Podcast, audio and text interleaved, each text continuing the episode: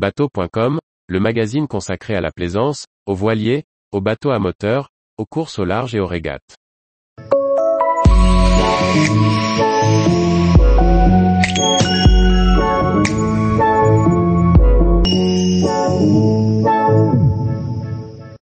Le sort tragique de la mairie Célestie, 150 ans de mystère. Par Anne-Sophie Ponson. Au rang des vaisseaux fantômes, la mairie Célestie fait figure de légende. Retrouvé dérivant sans son équipage à bord il y a 150 ans, son mystère reste entier. Retour sur cette histoire hors du commun. Certains bateaux sont célèbres par leur record, leur beauté, leur technologie, leur taille, mais d'autres sont exceptionnels par le mystère qui les entoure. Il y a 150 ans, la mairie Célestie était retrouvée errant sur l'océan Atlantique, sans aucun membre de son équipage à bord. Personne ne perça jamais son mystère. Le vaisseau est un brig goélette, ou brigantine, construit en Nouvelle-Écosse en 1861. D'une longueur de 30 mètres, il entame sa carrière tantôt traversant l'Atlantique à destination de Londres et de la Méditerranée, tantôt naviguant dans les Antilles sous le nom de Amazon. La chance tourne lorsque le navire est drossé à la côte lors d'une tempête et subit d'importants dommages. Cependant, après plusieurs changements de main, le vaisseau devient la propriété d'un consortium mené par James H. Winchester et dans lequel le capitaine Benjamin Briggs détient des parts. D'importants travaux sont entrepris afin de remettre la brigantine en état et d'en augmenter le tonnage. L'Amazon disparaît alors au profit de la mairie Célestie. Le 7 novembre 1872, le Mairie Célestie débute sa traversée de l'Atlantique pour rejoindre Gênes. À son bord, le navire embarque une cargaison d'alcool dénaturé, c'est-à-dire de l'éthanol impropre à la consommation. Le capitaine Benjamin Briggs, copropriétaire du bateau, prend le commandement du navire. Il a soigneusement sélectionné son équipage, tous des marins chevronnés. Il emmène par ailleurs avec lui sa femme et sa fille mais laisse son fils à terre. Peu de temps après son départ du port de New York, un autre navire, le Dei Gratia prend la mer à destination de Gibraltar, suivant une route similaire à la mairie Célestie. Il est commandé par le capitaine Moraus, connu du capitaine Briggs. Près d'un mois plus tard, le 4 décembre 1872, le Dei Gratia repère la mairie Célestie à mi-chemin entre les Açores et le Portugal. Puisque son équipage ne répond à aucun signal et que le vaisseau se comporte étrangement, le commandant Moraus envoie des hommes à son bord. Il découvre alors un vaisseau fantôme complètement abandonné. Il n'y a plus âme qui vive à son bord. La dernière information écrite dans le journal de bord remonte à une dizaine jours.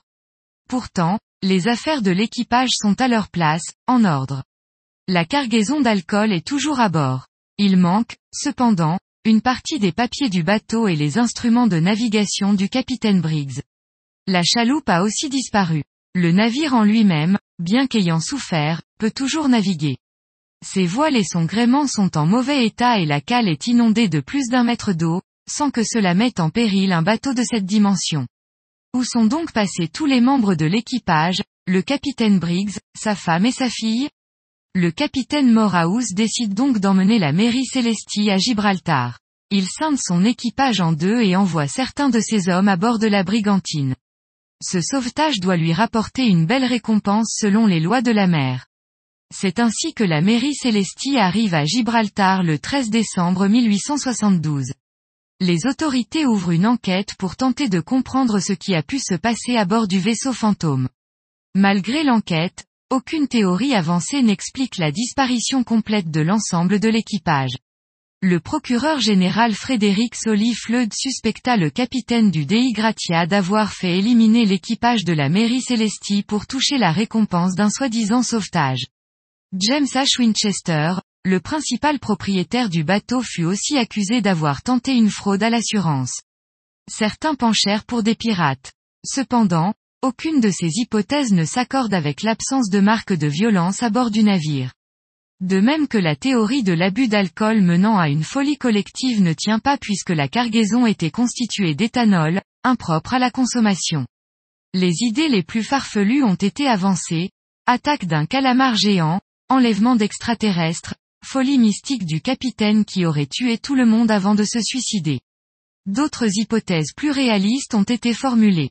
La survenue d'un phénomène naturel rare comme une trombe ou bien d'un fort séisme sous-marin qui aurait pu inciter le capitaine à quitter le navire. Ou bien, la propagation de vapeurs d'alcool très inflammables faisant présumer une explosion du bateau. Ou encore la crainte d'un récif vers lequel le navire dérivait. L'affaire de la mairie Célestie resta sans réponse. De célèbres auteurs, comme Conan Doyle et Lawrence J. Keating en ont fait des récits, qui furent présentés en leur temps comme l'histoire réelle de la brigantine. Aujourd'hui encore, 150 ans après les faits, l'histoire mystérieuse de la disparition des membres de l'équipage de la mairie Célestie fascine toujours. Tous les jours, retrouvez l'actualité nautique sur le site bateau.com. Et n'oubliez pas de laisser 5 étoiles sur votre logiciel de podcast.